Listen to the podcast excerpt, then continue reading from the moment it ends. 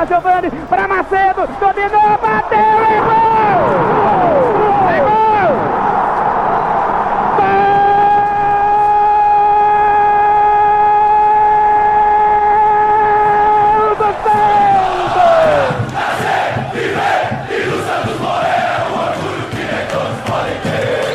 Fala Santistas do mundo todo, sejam bem-vindos a mais um episódio especial do Santos Futebol Cast, esse programa feito por Santistas para Santistas. E hoje a gente tem um convidado especialíssimo, principalmente para a galera da minha geração, né? Que tem você como um, um cara especial aí em tudo que aconteceu. É, vou te dar boa noite e depois eu vou apresentar a, a molecada aí do programa que todo mundo já conhece, mas Boa noite, querido Marcelo Teixeira, ex-presidente presidente Marcelo Teixeira. Boa noite. Boa noite, Rodrigo. É um prazer aí participar com vocês. Eu estou à disposição aí para a gente poder conversar durante essa noite aí com os verdadeiros santistas. É isso aí, muito obrigado sua presença. Mais uma vez agradecer aí o tempo que você vai passar com a gente. Aqui é um bate-papo de torcedor, acho que vai ser legal. É, Matheus, boa noite, cara, tudo bem? Tudo jóia, Rodrigão, tudo tranquilo. Fala rapaziada, peixada, moçada, tudo bom com vocês? Estamos aqui para continuar aquele bate-papo que a gente iniciou sobre o Conselho Deliberativo. Passaram por aqui é, Marcos Candiuzzi, Wagner Lombardi, Alexandre Soares, deram uma explanação para nós sobre o Conselho e hoje a gente fecha esse assunto é, com o presidente do Conselho Deliberativo, nada mais justo Boa noite, Marcelo. Obrigado por estar conosco. Boa noite, Rodolfão, Túlio. Vamos nessa, pessoal.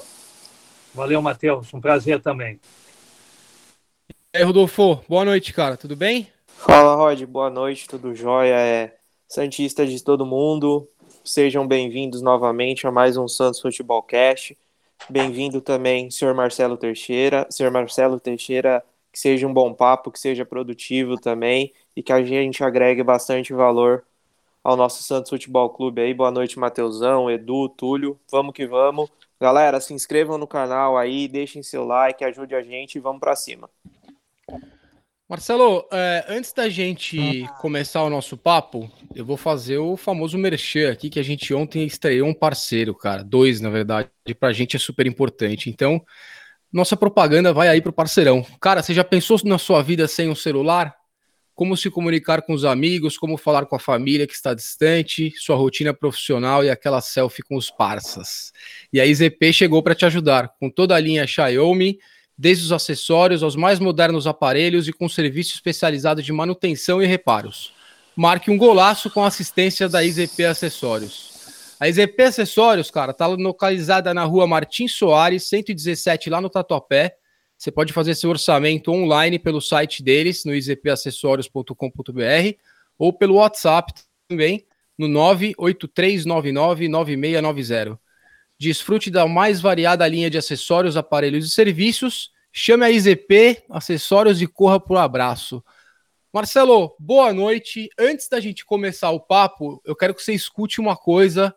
E quando eu quero saber o que, que você vai sentir, eu quero que você fale para mim o que, que você está sentindo na hora que terminar esse, esse áudio aqui. segura o jogo, não vai por dentro, ele passa o pé na bola, pra lá, fintas na linha de fundo, fintou a dois, que grande lance, tocou pra Léo, combinou de frente pro gol, bateu, é gol!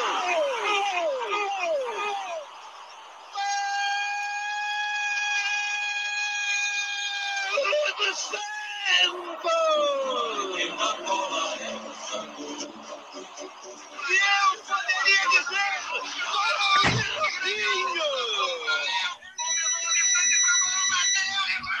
E aí, Marcelo? O que, que você sente, cara? Porque para minha geração, cara, você era o presidente. Então eu quero saber como é que foi naquele dia, cara. Minha primeira pergunta para você é essa. Olha, eu já eu já começo emocionado, né? Porque vocês começam com essas coisas que uh, vem a lembrança e tanta tanta coisa. E vocês sabem melhor do que nós, né?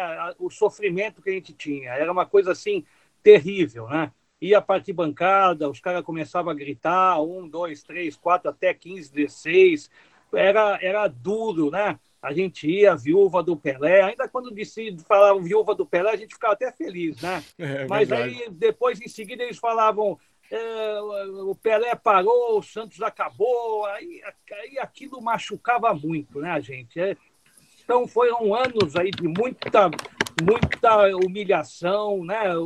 Quem, quem vivia e, vê, e vive aqui bancada sabe o que eu estou dizendo, né? Era uma coisa assim de você ir ao estádio e esperar alguma coisa diferente. Agora, agora vai, agora vai. E até hoje, né? O pessoal da, da, da Sofis aí, que, que fazem, não sei se vocês acompanham eles também, que fazem aí Sim. memórias, né? Hoje, dia 4 de junho, eu acho que foi o início de uma arrancada, né? Que a gente teve aquele jogo memorável no Morumbi, domingo de manhã contra o Palmeiras. Foi num 4 de junho de 2000, né? É o Palmeiras jogava pelo empate.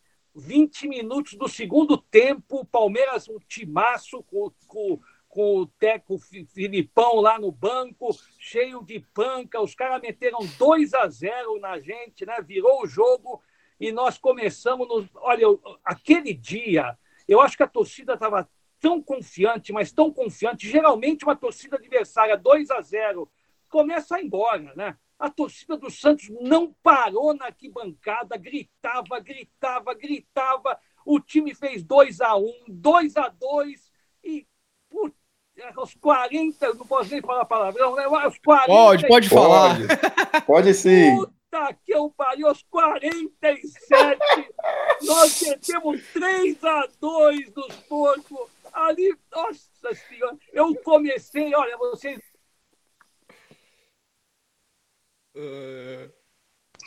Pô, não acredito que eu. Não. Ah, voltou. Eu comecei a rolar, mas rolar dali.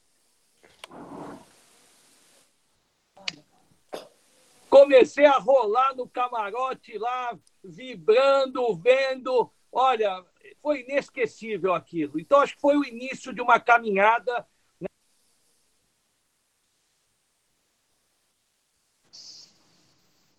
Que o Santos realmente começou em 2000 e acho que vocês todos, né, como nós, já sabemos a, a história, que foi uma história fantástica de um milênio que resgatou a autoestima do torcedor. Eu acho que o torcedor conseguiu, mesmo indo à final, né, o que queríamos é o título, né, óbvio.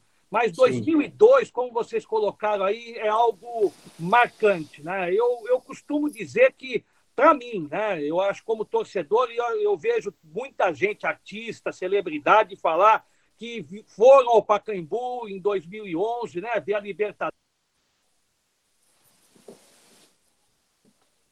Mas o título de 2002 é, é, é um negócio assim inesquecível, é marcante para nós, né? Ah, o dia que a gente virou a faixa, que eu falo pro meu pai, eu falo para todo mundo, até o dia que a minha filha nasceu, que passou a ser o dia mais feliz da minha vida, aquele 15 de dezembro de 2002, nada foi igual, nada vai ser igual. Tava lá no Paquembu na Libertadores, foi impressionante, foi a sensação do dever cumprido aquele dia, mas 2002, virar aquela faixa, os caras da minha idade sabem o que, que foi aquilo, quanto foi difícil chegar lá, então parabéns por aquele dia, para ser o presidente e nada pode tirar isso de você, Marcelo. É, por é... nós todos, né? Eu acho que tudo foi um. Nada se faz sozinho, né? Você não pode individualizar, você é tudo, é um conjunto, né? E foi fantástico mesmo. É, um, é, uma, é uma marca, porque, como você citou, 2011, nós já vínhamos acostumados com mais títulos, né? O pessoal já estava.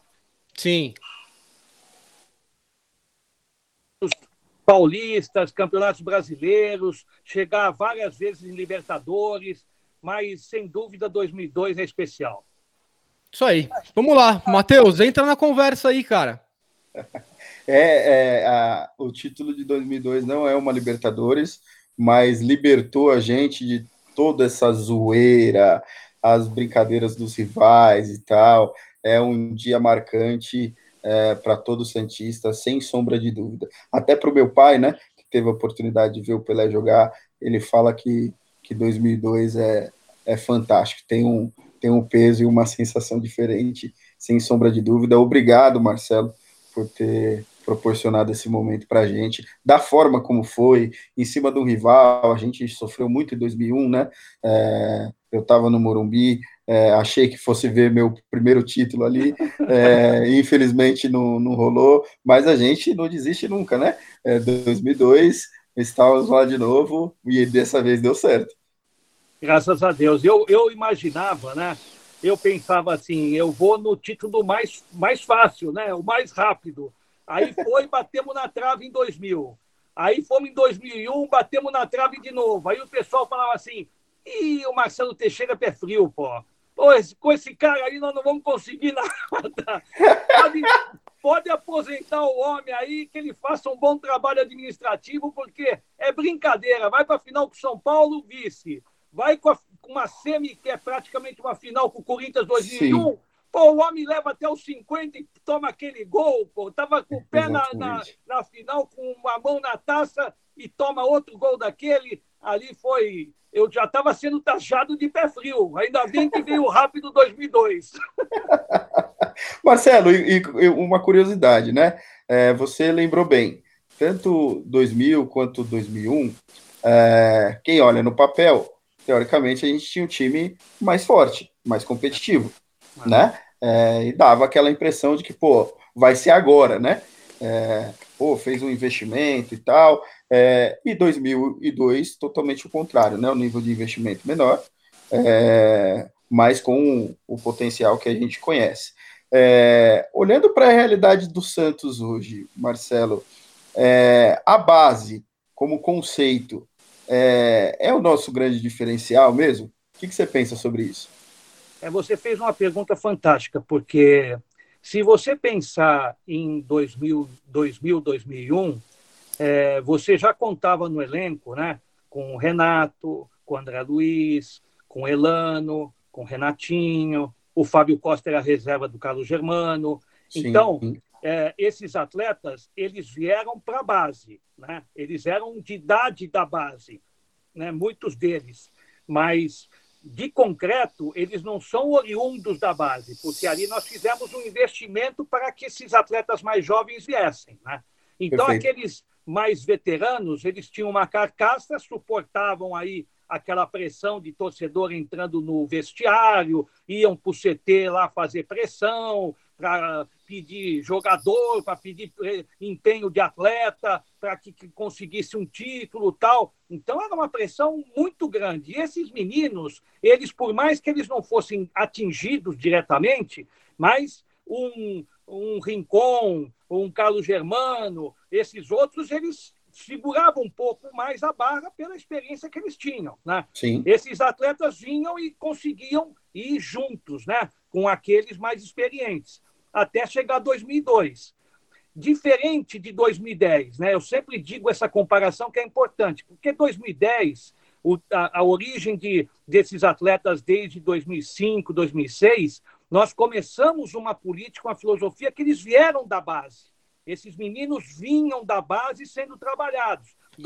Sub-11, sub-13, sub-15, sub-17, até muitos deles chegarem, como chegou o Neymar, reserva em 2008, foi titular em dois, algumas, alguns jogos de 2009, fomos vice-campeões paulistas já com Neymar, já com Ganso, já com Alan Patrick, já com Rafael no banco. Então, certo. esses meninos, eles vieram sem um investimento, a não ser aqueles que nós fazíamos diretamente a eles e à família. Hoje, ele é, eu, hoje eu posso garantir, hoje é diferente. Hoje nós vivemos um, um momento semelhante de 2002, que nós ficamos lá quatro meses sem jogar, né? E hoje nós continuamos dois, três, quatro meses sem jogar, possivelmente por causa dessa pandemia. Sim. Se você for recorrer à base hoje, né? Nitidamente você tem alguns bons talentos, aí o Caio Jorge, né? Não vou citar nomes para não criar aqui tanta responsabilidade também, mas tem alguns atletas, mas bem diferente de 2002 e bem diferente de 2010. Então isso me preocupa porque naturalmente o Santos precisará fazer um exercício urgente, rápido, de uma acomodação da sua parte financeira, porque tudo será reduzido, a receita vai ser reduzida, tudo vai ter que ser adaptado. O, os clubes vão ter que se reinventar, né? A Sim. palavra da moda hoje é isso, é se reinventar.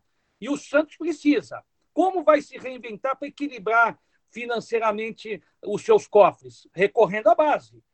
Agora, se você for recorrer à base, eu acho que você proporcionalmente não tem a mesma qualidade que você tinha em 2012, 2002 e muito menos em 2010. Então, isso me preocupa muito a situação, que já é grave financeiramente e já é um tanto diferente das renovações de talentos de qualidade. Porque se você tem muitos jogadores de talento, eles podem suprir boa parte da tua condição com a revelação e com a subida desses jogadores. Eu não vejo hoje, na prática, muita qualidade na, nas divisões de base do clube.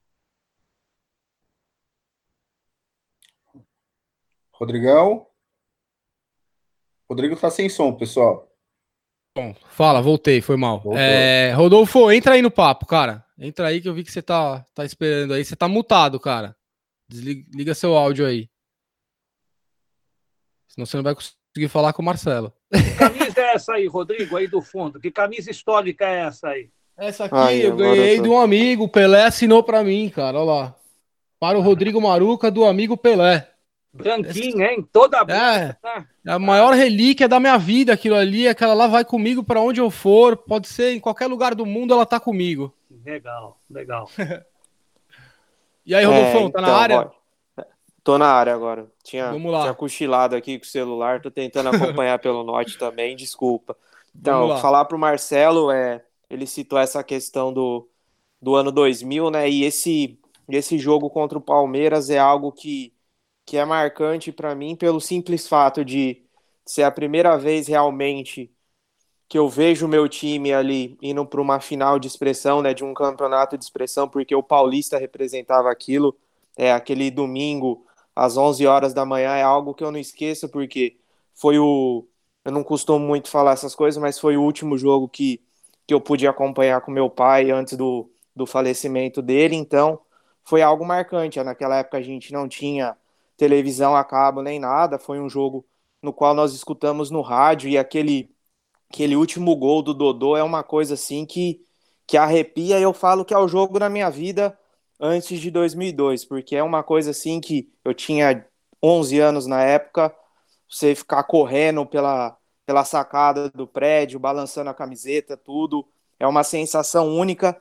Veio 2001, né, o Ricardinho acabou com a, com a nossa alegria ali naquele domingo frio e chuvoso em todo o estado de São Paulo, e 2002 vem a redenção. Então, queria agradecer ao senhor por, por fazer parte disso, por fazer a gente resgatar esse orgulho, né? Querendo ou não, o senhor estava ali com a sua equipe e é responsável por essa conquista, por essa conquista e tantas outras que vieram, né? E minha pergunta para você é o seguinte, é como o senhor disse, 2000, 2001 eram aqueles atletas um pouco mais cascudos. Chega a questão ali que você investe em jogadores de custo mais baixo, André Luiz, Paulo Almeida, Renato, Elano, Léo, enfim.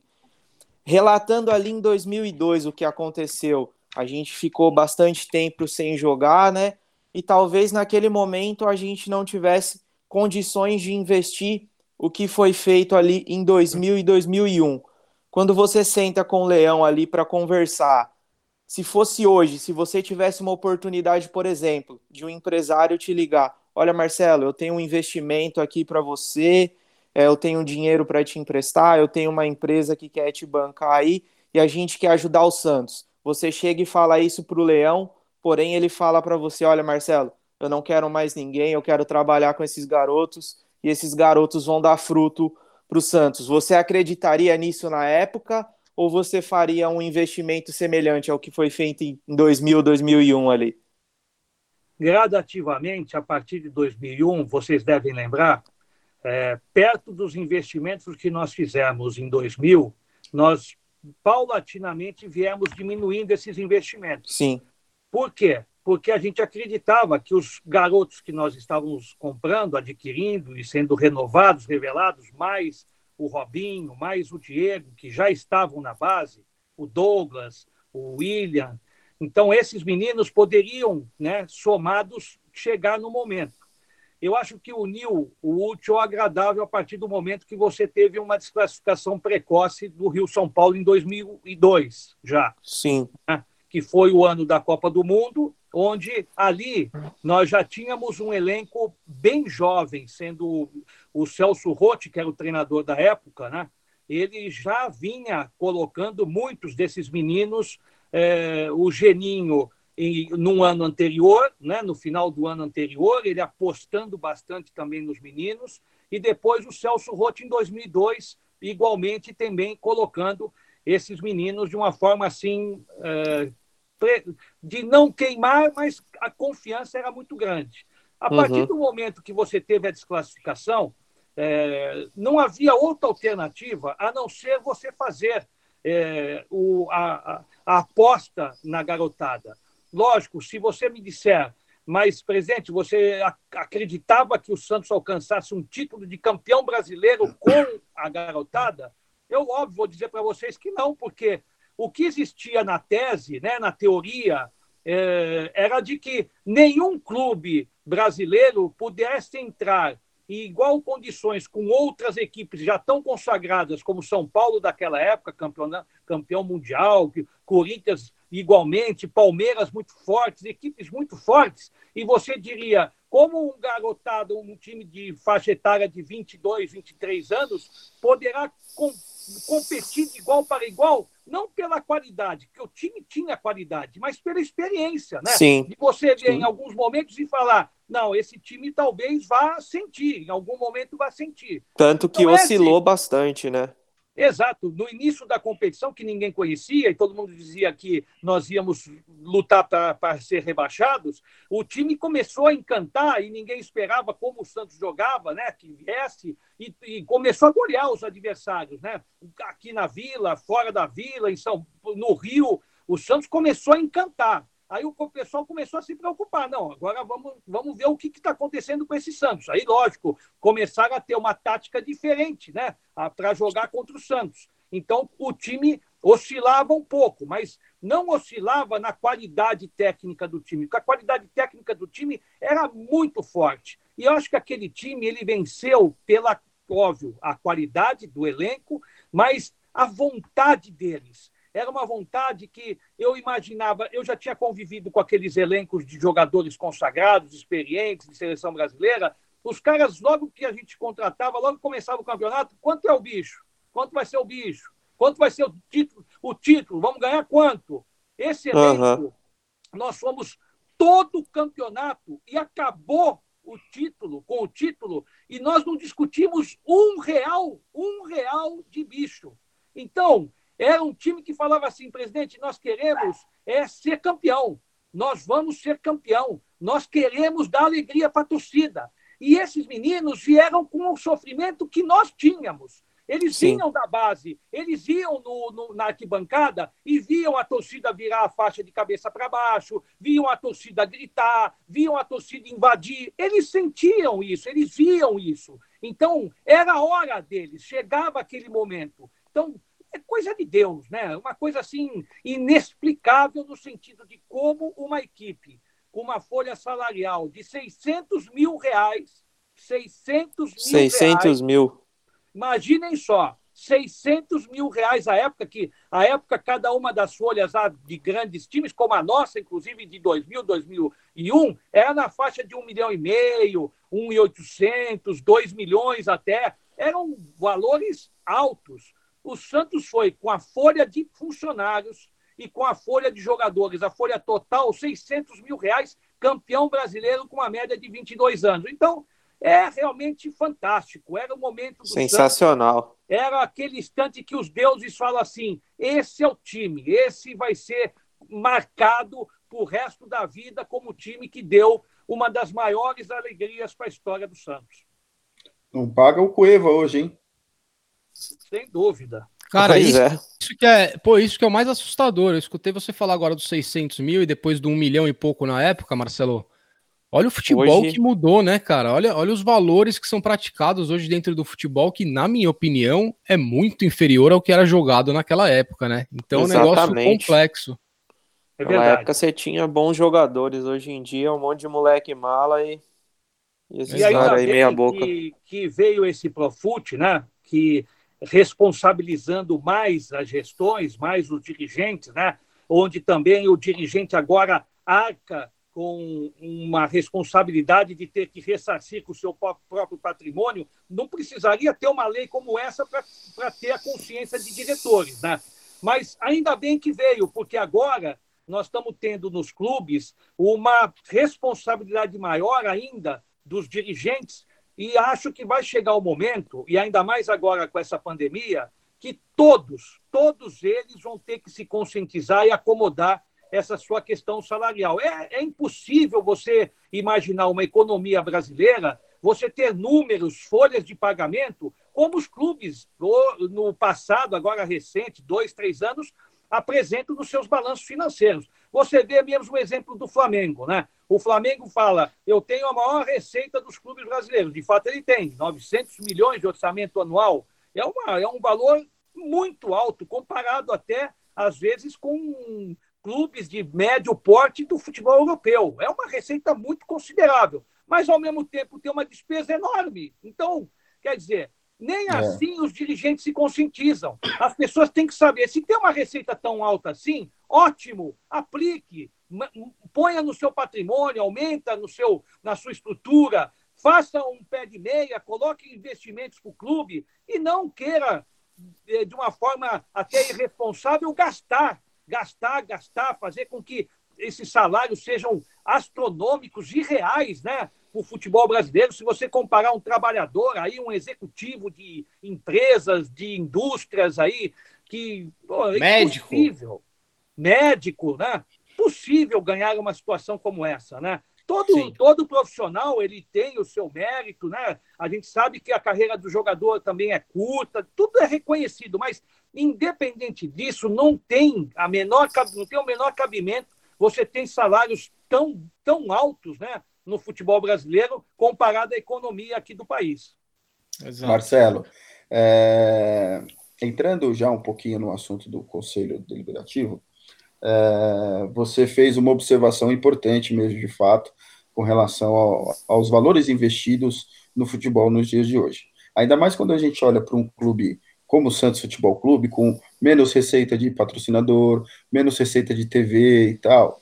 É, qual o papel do conselho, Marcelo? Onde o conselho pode agir é, no intuito de blindar o Santos, até para algum tipo de sanção é, oriunda do Profut, oriunda da FIFA, é, para que não aconteça conosco é, o que aconteceu nesse triênio, né? Da gente ter investimentos como o Uribe, como o Cueva, é, como outros jogadores, como o Ruiz, que são salários altíssimos, e, e são jogadores que não jogam.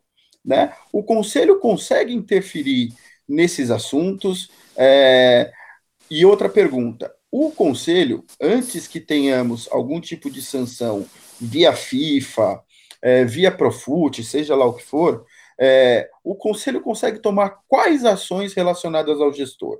Porque a gente vê isso muito corriqueiramente no Santos, com muito poucas ações, Marcelo, é a sensação que o torcedor tem. É, é uma sensação até certo ponto real. Eu vou dizer a vocês que é, o Estatuto do Santos é um estatuto interessante, ele não é um estatuto ruim. O Estatuto do Santos exigia algumas adaptações, alterações que nós já estávamos fazendo, né? É, com vistas a exatamente possibilitar que o conselho fiscalize, porque às vezes as pessoas, o próprio torcedor, ele confunde, né? Você tem o conselho deliberativo, que é um órgão legislativo e você tem a diretoria, que é o órgão executivo. O executivo ele deve trabalhar com orçamento. Né? O orçamento do Santos hoje é um orçamento é, interessante. Né? Eu acho que poderia melhorar, deve melhorar. O Santos deve buscar alternativas de receitas. Mas eu acho, ao mesmo tempo, que o Conselho faz o seu papel pelo menos tem feito o seu papel. Você veja que eh, nós tivemos um, o primeiro processo eh, rápido de impeachment no clube, né? em menos de quatro, cinco meses, nós tivemos o processo sendo avaliado no Conselho, colocamos para a Assembleia eh, dos, do quadro associativo, e o quadro associativo entendeu que deveria ter um resultado diferente daquele que o Conselho estava analisando naquele instante. Então, eu, de uma forma democrática. Eu acho que isso é muito positivo também. O conselho entende, interpreta, decide de uma forma e os sócios, que são os donos do clube, vão lá, que, que o conselho representa os sócios, os sócios foram e disseram: não, nós preferimos que seja assim. Então, tem que se respeitar essas decisões. Então, outras decisões continuaram sendo adotadas no conselho. E o Conselho Fiscal, um exemplo, que é este órgão que vocês citam, que é o órgão que analisa contas, que averigua números, que aponta alguns caminhos, indica erros, correções, vem fazendo isso ao longo de 2018. Tiveram contas reprovadas, foram apontados alguns erros para serem corrigidos, vieram as contas de 2019, alguns erros foram corrigidos, outros continuam sendo mantidos. Então, eh, as contas vão ser apresentadas agora ao Conselho, né? Eh, o Conselho Fiscal já apresentou a mesa do Conselho e nós pretendemos agendar uma das reuniões virtuais oficiais que teremos, exatamente será uma das pautas, as contas de 2019. É, então, eu acho que o estatuto deveria ser, em parte, alterado. Por quê? Para não ser só adaptado ao Profut. O Santos só adaptou o seu estatuto ao Profut. O Santos deveria ter prazos, exigências em termos de respostas é, que conselheiros associados façam para o conselho gestor.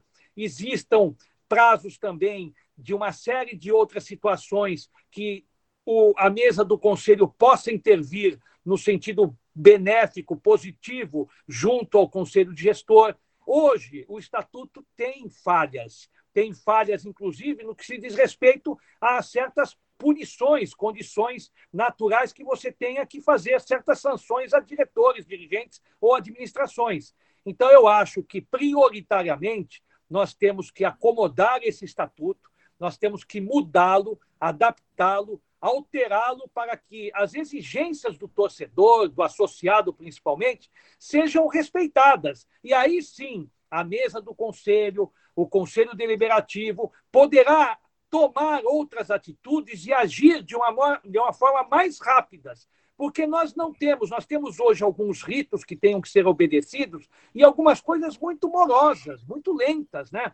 que exige, às vezes, uma atuação mais rápida, mas que nem sempre é, nós conseguimos fazer, por óbvio, questões naturais do dia a dia do clube. Mas eu acho que, independente disso, é, o, o, Santos passará por eleições. Né? Nós temos aí no final do ano, possivelmente, né, diante da, da, da, da, da autorização aí das autoridades é, de saúde, aí, governamentais, é, a gente poderá ter uma flexibilização e tomara que a gente consiga ter também até o final do ano reuniões presenciais e no caso de uma assembleia. Eu particularmente sonhava, como ainda sonho, de você ter ainda uma assembleia virtual, né? A gente poderá fazer uma, uma votação talvez através do voto à distância, mas nós temos hoje outras prioridades que são exatamente nós fiscalizarmos a secretaria, averiguarmos se a secretaria está bem, é exatamente isso que o Conselho está tentando fazer junto ao Comitê de Gestão, para que a gente tenha transparência, segurança de fazer um pleito correto, que ali estejam todos os dados, os registros, todos os associados muito bem controlados. Então, a gente tem algumas situações que são prementes, né? e que exigem investimentos do clube, que deverão ser feitos, obrigatoriamente serem feitos, e, óbvio, estão, às vezes, prioritariamente na frente de outros assuntos.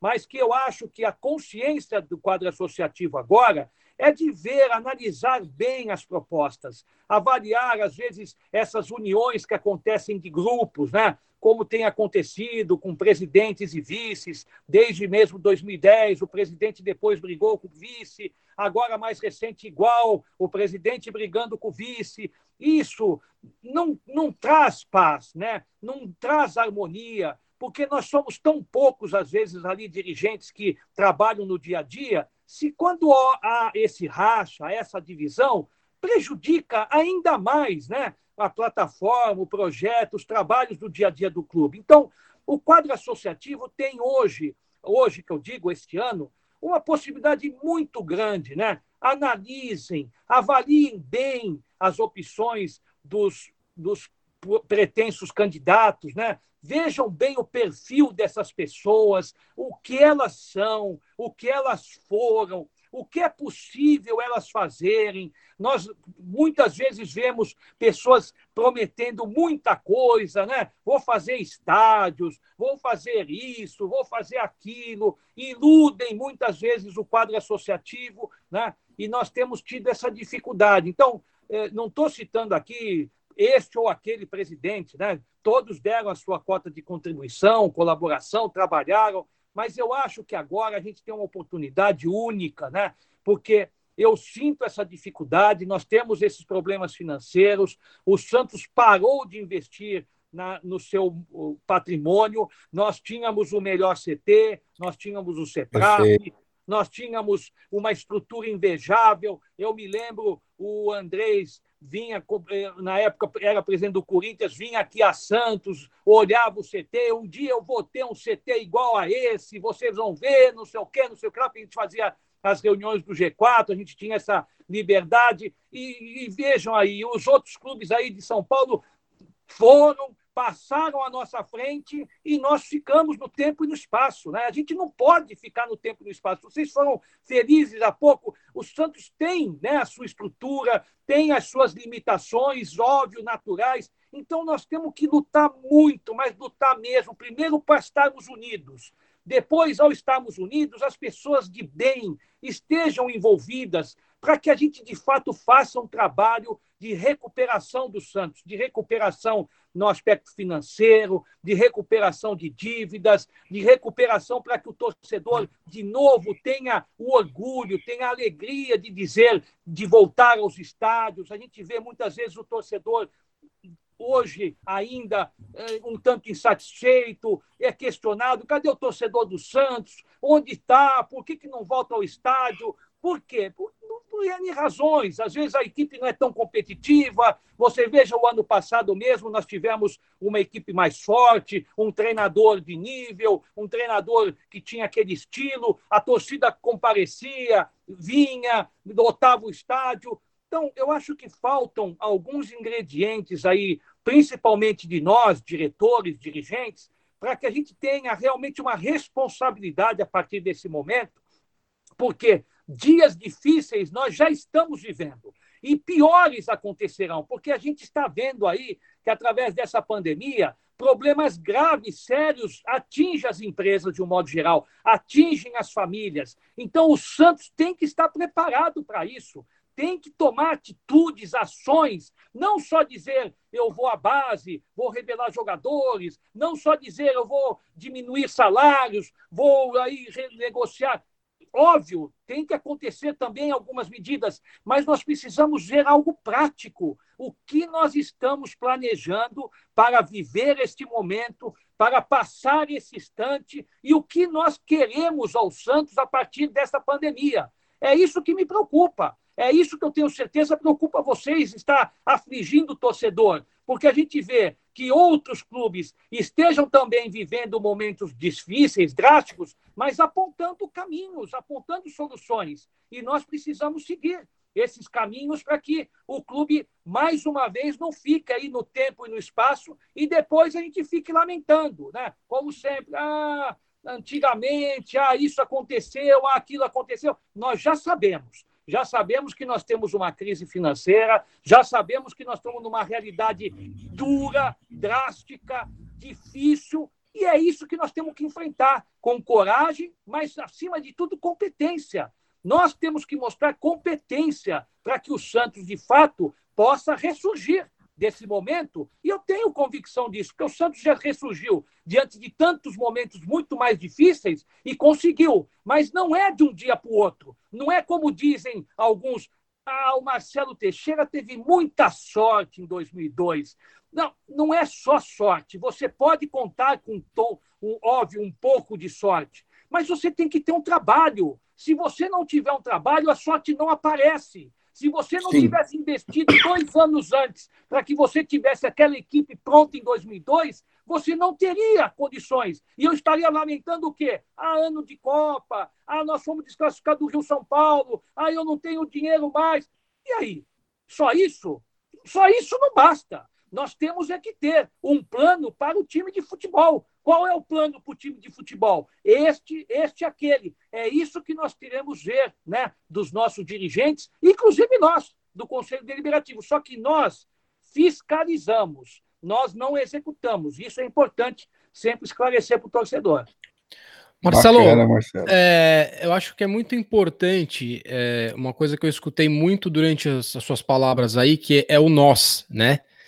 É, um grande problema que eu enxergo, e eu sou um cara mais de futebol, eu, eu nunca fui um cara muito voltado para a política do Santos, de clube, mas o que eu percebi nas últimas, sei lá, cara, nos últimos 10 anos, não sei, é, é, muito eu, sabe, Marcelo? É muito. Agora é minha vez, agora é. sou eu, agora tem que ser eu. Chegou. Eu acho que essa eleição marca, como o Matheus também diz, como todo mundo aqui diz, talvez seja a, a eleição mais importante da, da, da, era moderna do Santos, né? Então, o nós é muito importante, é, o estudo dos candidatos é muito importante. E eu espero que todos tenham uma, o mesma, a mesma mentalidade aí no que, que a gente tem que fazer, que é exatamente isso: é estruturar o Santos de novo em todos os sentidos, tecnologia, fisicamente, ter um time competitivo, mas se preparar para esse mundo novo de pandemia que vem por aí, cara. Eu acho, Rodrigo, todos têm direitos, né? A gente tem aí os Santistas, cada um tem a sua vontade, é, mas acima de tudo, você foi felicíssimo. Essa eleição, né, esse momento, não digo nem, não vamos citar o processo de eleição, que ainda faltam meses para o processo eleitoral. Está perto, mas ainda faltam meses. Nós precisamos do hoje, óbvio. Mas nós precisamos muito mesmo avaliar, e, e os candidatos também, essa responsabilidade, porque será um momento né, de, se nós tivermos mais juntos, muitas pessoas, muitas entrevistas que me fazem, né? Como é, Marcelo? Vai voltar? Como é, Marcelo? Você é a solução? Como é, Marcelo?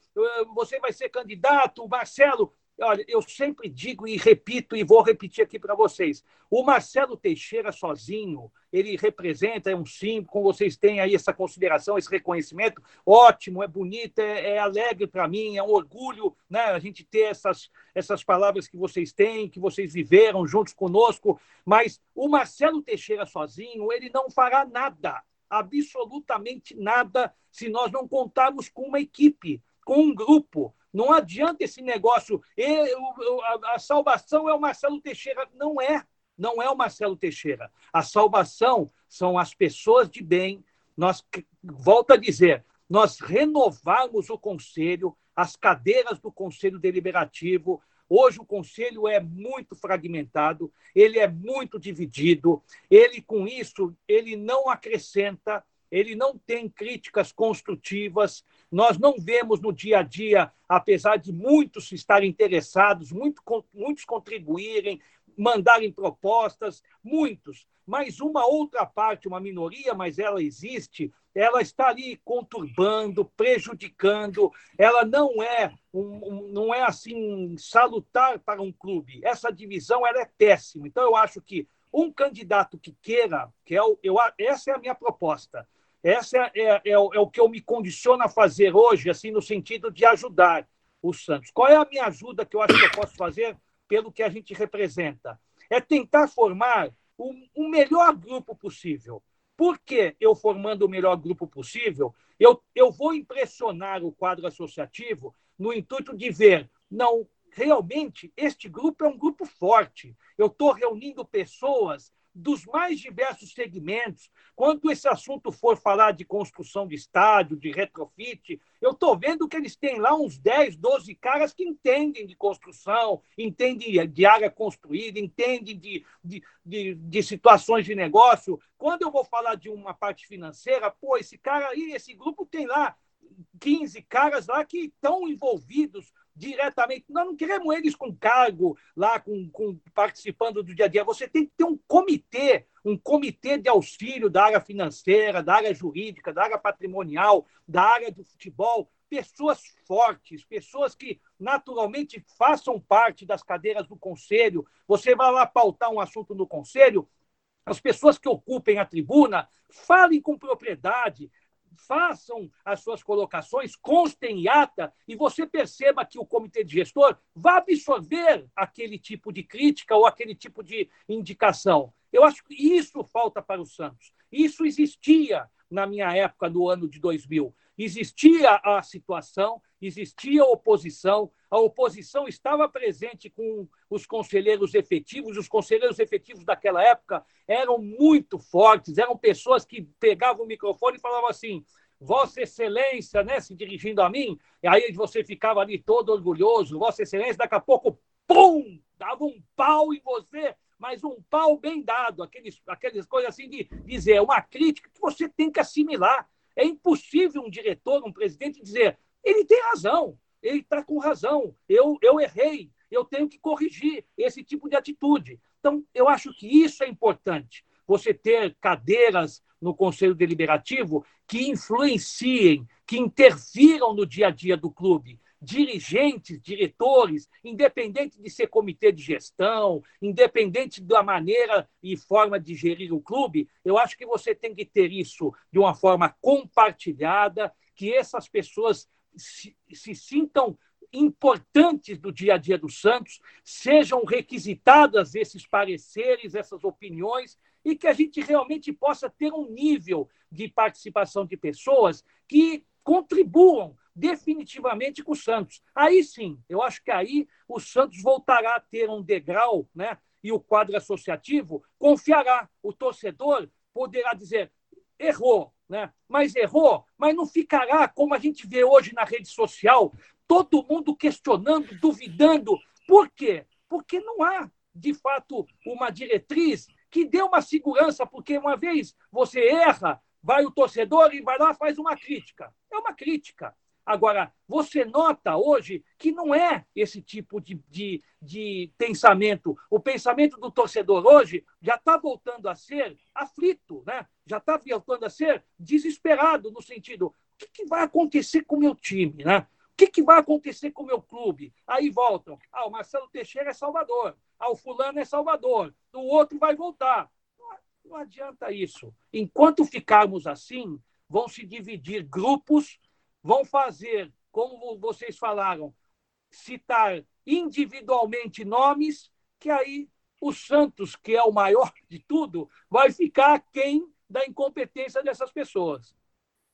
É o que a gente sempre fala aqui, Marcelo, que o Santos, ele sempre tem que estar acima de qualquer dirigente, presidente, jogador, o Santos está acima de todos. E o Santos é do torcedor, cara. É assim, é, é, da torcida jovem, é da sangue jovem, é do torcedor comum, é da galera das antigas, é de todo. Cara, o Santos é do torcedor e tem que estar tá acima de todos nós sempre. Então, parabéns pelas palavras.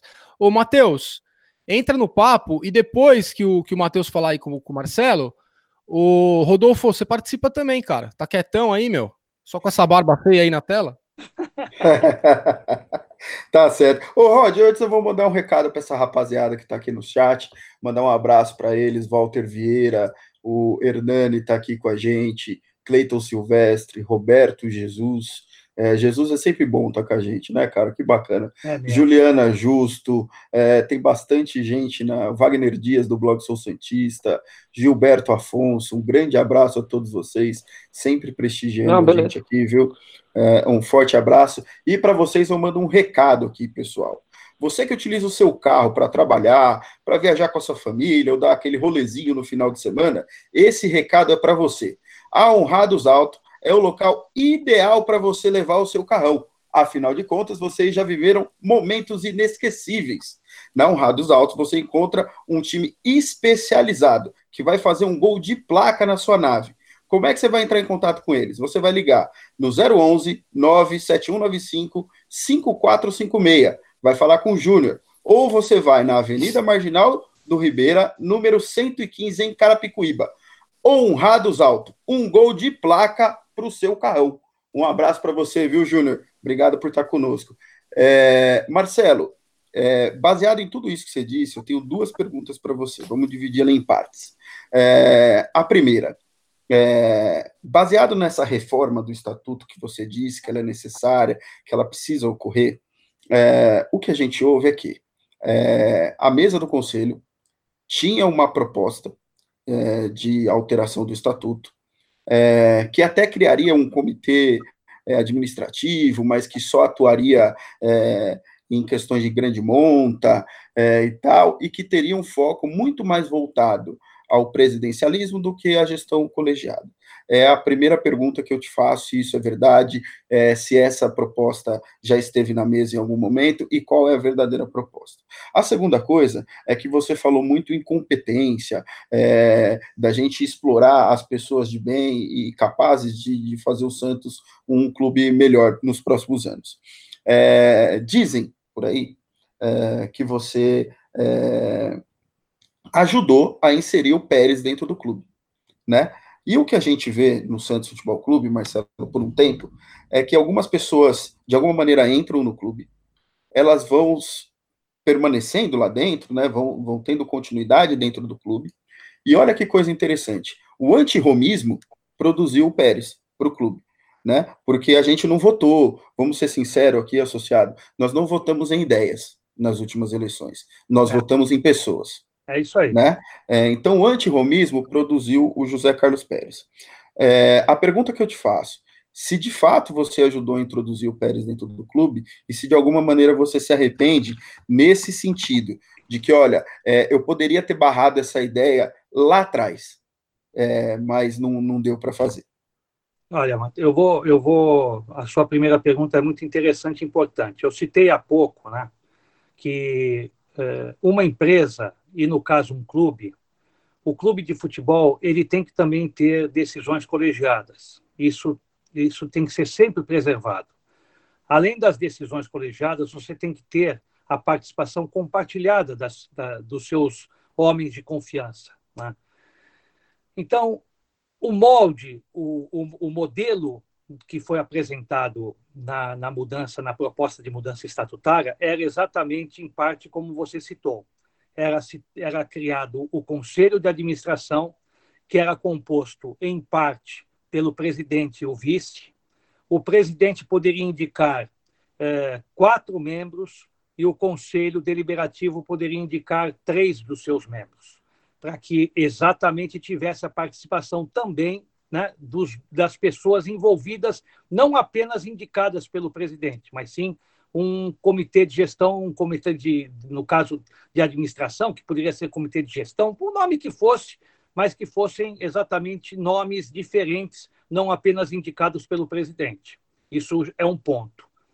O outro ponto importante é que, de fato, eh, se você for analisar, isso é o meu pensamento. Você citou um fato importante. Você hoje elege a proposta, o projeto, ou você elege nomes? Hoje nós estamos muito mais elegendo nomes, ou às vezes alguns é, se alimentam com algumas de, algumas de propostas, algumas das propostas que se acham que sejam aplicadas, mas que nem sempre isso vem acontecendo no clube. Né? Mas hoje você vota em nomes. O que, que eu quero chegar? Eu quero chegar que você precisa ter, de fato, um projeto de um trabalho para o Santos. Esse projeto tem que estar calcado em algumas pilares que sejam os seus objetivos principais. E o quadro associativo avalia esses quadros, esses, esses objetivos, e os dirigentes tenham a noção de que serão aplicados. Isso será feito. Então, se você contar com uma equipe eh, participativa, e, obviamente, a partir do momento que você elege um presidente ou vice, você está elegendo o presidente porque você confia também naquele homem, naquela pessoa, junto com o seu vice-presidente.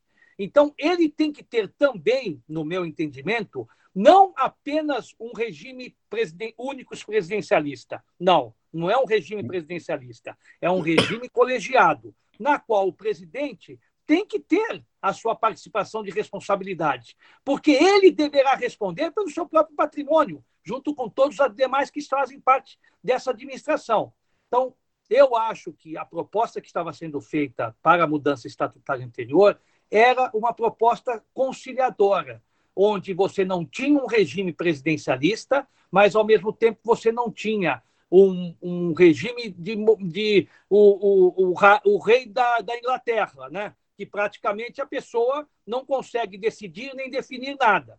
Hoje não é assim, né? Hoje você vê nitidamente um regime quase que semi-presidencialista, apesar do estatuto rezar e ter regras diferentes. Mas eu acho que se você conciliar ambas as alternativas, você pode ter um modelo de gestão importante, onde as pessoas participem, as pessoas decidam, cada qual dentro da sua, do seu ramo, da sua atividade, mas que cada qual também tenha o seu modo e seu peso de responsabilidade. A sua segunda pergunta é com referência. Com relação. É, é, se você ajudou, Marcelo, a Não, introduzir o Pérez. o Pérez no clube. É, ele Pérez. já foi, só para a gente lembrar, né, Marcelo? É, ele já trabalhou no marketing do clube e, e, pelo, pelo que dizem, o histórico não trouxe nenhum patrocínio para o clube é, e tal. Então, quando você fala de competência, de rendimento, de performance, é, dava para a gente ter matado essa ideia lá no passado? Não, eu acho que o Pérez, é, na, no passado, né, é, isso a partir de 2000, 2001, o Pérez fazia parte de um grupo da ONG Santos Vivo, né, que uhum. era é, contrário, era opositor ao nosso trabalho. Com o tempo, parte desse projeto, principalmente que tinham propostas voltadas ao quadro associativo, a uma série de ações eh, também na parte de informatização do clube, eh, foram interessantes, foram úteis no sentido de você aplicar grande parte delas que já estavam, óbvio, dentro do nosso trabalho, e elas foram aperfeiçoadas, melhoradas, intensificadas com um grupo de trabalho na qual o, o Pérez fazia parte. A partir de 2005, 2004, 2005, foi quando ele teve esse início do trabalho. Ao final da nossa gestão, ele já fazia parte de um trabalho voltado ao grupo, ao G4. Ele representava os clubes, né, de um modo geral, ele pertencia ao Santos, e representava o Santos eh, junto ao grupo G4, com ações também de marketing, com ações que foram feitas das mais diversas. Quando eu saí do clube, ele permaneceu no G4. Diferente depois da eleição, porque a eleição houve um processo natural eh, da, da candidatura do Roma, né, da, da possibilidade da reeleição do Roma, uhum e o Pérez teve a sua candidatura também colocada à disposição do quadro associativo. Naquele momento, nós não fizemos, não estávamos com nenhum tipo de apoio né, ao Pérez e tivemos, nos últimos meses, um problema né, inerente à relação com o presidente Modesto Roma, naquela oportunidade. Então, praticamente, naquele instante, né, nós não tínhamos participado de nenhum tipo de trabalho, nenhum grupo. Nem pertencíamos ao grupo do Roma e nem tampouco ao grupo do Pérez. Até porque o Pérez foi eleito e nós colocamos a nossa candidatura no Conselho Deliberativo e o Pérez colocou, junto com o Orlando Rolo, um outro candidato, que na época, na, na, na, na eleição da mesa, era o presidente Otávio Alves Adegas. Era o candidato da situação, do, do presidente Pérez e do Orlando Rolo, contrária à minha candidatura. Então, de um tempo para cá, nós também não tivemos a mesma política, a mesma filosofia, apesar de ele ter trabalhado no clube na, no início do, do e terminado do, da primeira década do novo milênio. Tá entendido. Rodolfão, manda bala, meu filho. Ô, pessoal, quem tiver assistindo a gente aí, viu? Que eu sei que tem uma galera aí assistindo, Marcelo. A gente começou faz pouco tempo, né, cara? Fazendo essas entrevistas, assim. A gente já tem um histórico de segunda temporada já, né, Matheus? Mas na segunda. É, e a gente foi aprendendo, viu, cara? Então, rapaziada, ajuda a gente aí, quem puder, dá like no, no nosso vídeo, segue aí o canal, porque vocês ajudam também a gente a entrar no famoso algoritmo do YouTube, para que a galera tenha mais acesso aí a conteúdo do Santos, que é o que a gente sempre busca fazer, né? Vamos lá, Rodolfão. Exatamente. Entra lá. É, Marcelo, é, deixa, vou te fazer duas perguntas. Primeiro eu vou fazer uma e na sequência, após a sua resposta, é, eu vou fazer a outra. Você mencionou essa questão dos candidatos, é, de planejamento, que a gente deve olhar a chapa num todo, né? Coisa que a gente até fala nos nossos debates aqui, que a gente não tem que só olhar o candidato em si, toda uma equipe. E nas eleições do Santos, acho que desde quando eu acompanho, a gente vê bastante chapa envolvida.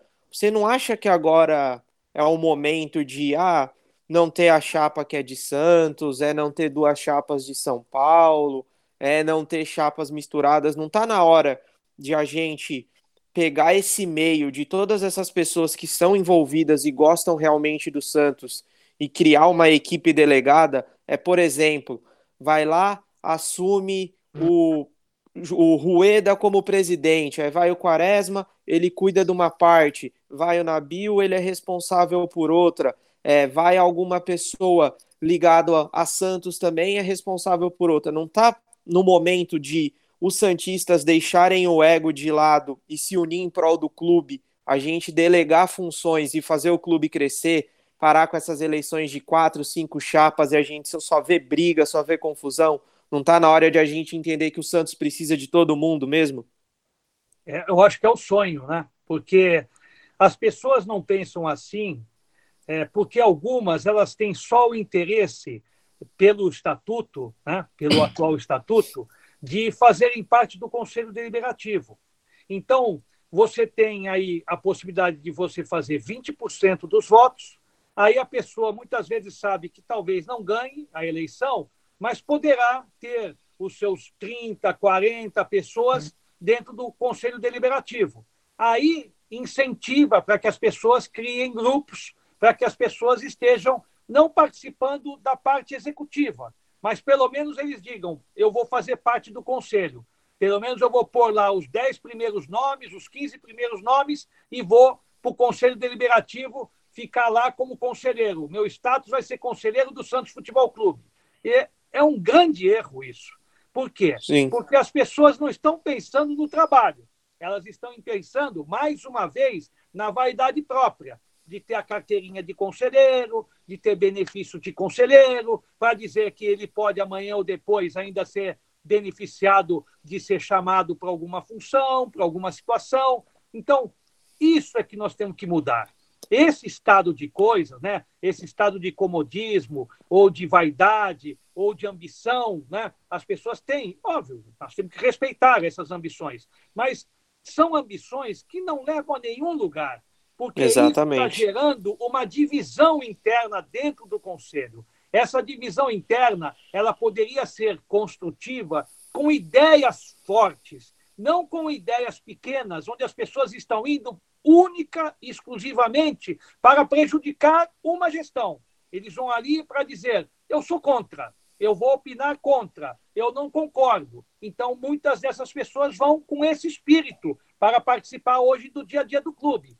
Se você mudar esse estado de coisas, como é que você pode mudar o que eu acho pela minha experiência? É criando exatamente uma equipe forte, onde você possibilitará que, através das urnas, você tenha o maior número possível de cadeiras dentro do Conselho Deliberativo. O que você fará com isso? Aí você vai falar: ah, isso só vai ajudar porque o presidente vai ter voto lá embaixo no Conselho. Ótimo. Primeiro é bom, porque se o presidente for eleito, ele tem que colocar em prática aquilo que ele prometeu para o quadro Sim. associativo. Se ele prometeu e não cumprir, o problema não vai ser das cadeiras do Conselho, vai ser dele único exclusivamente dele, porque ele não foi em prática aquilo que prometeu. Agora, se você faz esse tipo de filosofia e coloca pessoas de Sim. nível para te assessorar, naturalmente você vai ter uma grande chance de ter o sucesso na sua administração. Caso contrário, como você citou, você pode pegar o A, não vou nem citar nomes, senão daqui a pouco vão dizer que eu estou preferindo esse, aquele e o outro. Você tem o A, candidato B, candidato C, candidato D. Por que, que essas pessoas, antes né, de se tornarem pré-candidatas, não sentam a uma mesa? Né? Vamos sentar a uma mesa e falar: se não é a vez hoje a minha, né, eu, eu vou ser do comitê de gestão, né, vou mostrar meu trabalho, vou mostrar minha experiência, a minha vocação, eu vou mostrar a todos que eu poderei contribuir de alguma forma. Talvez na, na, na, na Assembleia seguinte chega a minha vez de ser presidente. Exatamente. Então, esse processo ele tem que ser natural. Sou eu hoje, é você amanhã, é o Rodrigo, é o Matheus, é o Túlio. Então, nós pertencemos a um grupo. Este grupo ele está consciente do quê?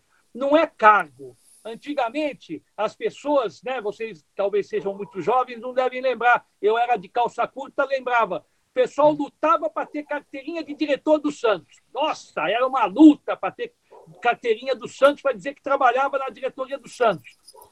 Então, hoje, nós temos que ter um regime profissional, né? as pessoas trabalhando, produzindo profissionalmente nos seus setores, e nós, dirigentes de fora, tentando, unidos, contribuir sem vaidades. Porque Sim. se nós ficarmos pensando em vaidade, olha o que eu vou dizer a vocês hoje, se, nós ficarmos assim, nessa pequenez, né? o Santos é tão grande, como vocês falaram, é um, é um clube de tanta tradição, né? se nós tivermos um, um mínimo cuidado, mais competência, dedicação, nós vamos recolocar o Santos no seu devido lugar de novo.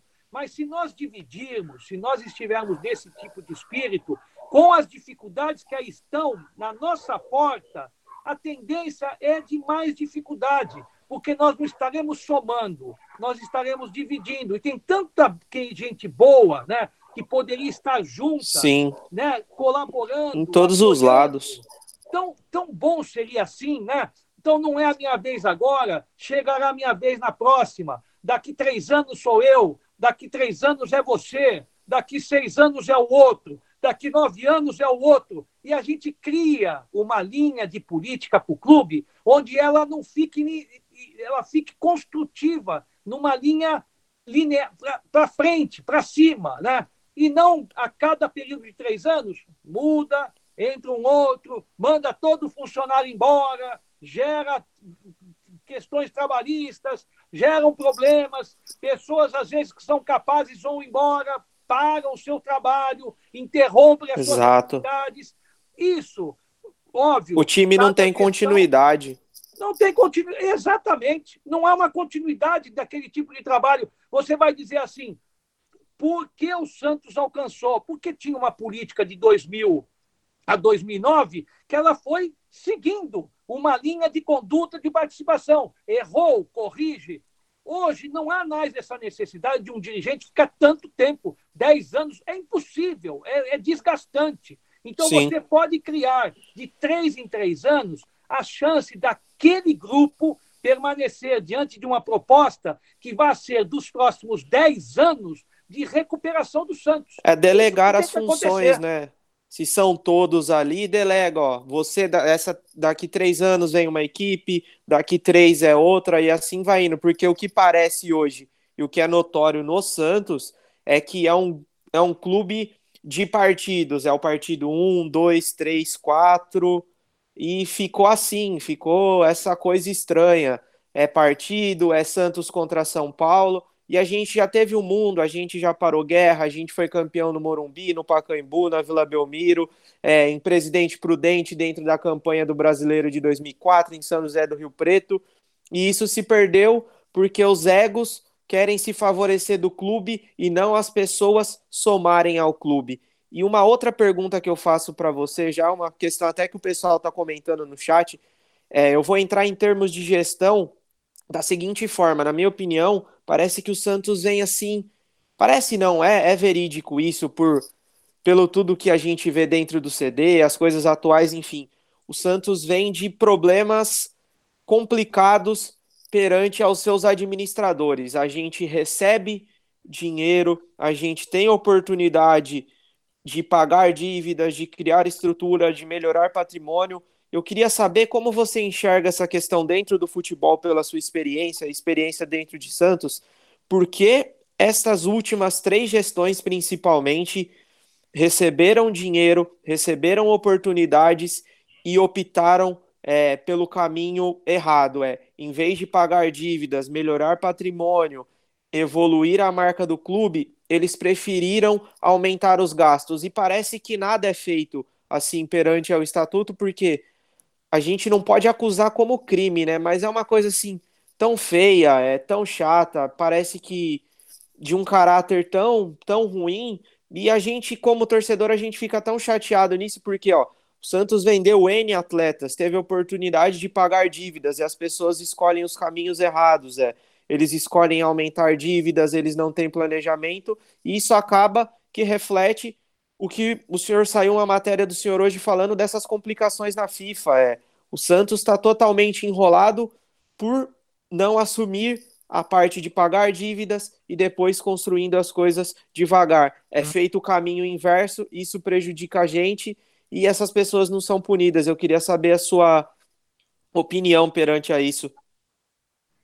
É, pergunta muito, muito boa. Primeiro, eu acho que vocês foram felizes porque vocês falaram dessa rivalidade besta que existe aí agora de Santos e São Paulo, de torcedor da capital, de torcedor da Baixada, porque se o time sobe, se o time desce, se o time joga, se o time não joga, se joga aqui, se joga ali. Eu acho que isso, eh, primeiro, não é positivo. Todos são santistas, todos devem pensar positivamente no intuito de trabalharem. Você veja que o Santos, é, naquela oportunidade, vamos citar em termos de patrocínios, né, que hoje é uma reivindicação né, de todos nós, dizendo por que, que o Santos não tem é, ultimamente parceiro master né, na camisa tal. É, não precisa você ir a São Paulo, você ir a Brasília, você ir estar com o seu time aonde ter, quer que seja, porque o que você tem que valorizar é a marca, é o trabalho, é o profissional que vai exercer uma função de ter a incumbência de buscar parceiros. O Santos não precisa estar sediando, como vocês falam, precisa jogar no Morumbi para ganhar título, tem que jogar na Vila para ganhar título. O Santos vai jogar em qualquer lugar e ganhar títulos.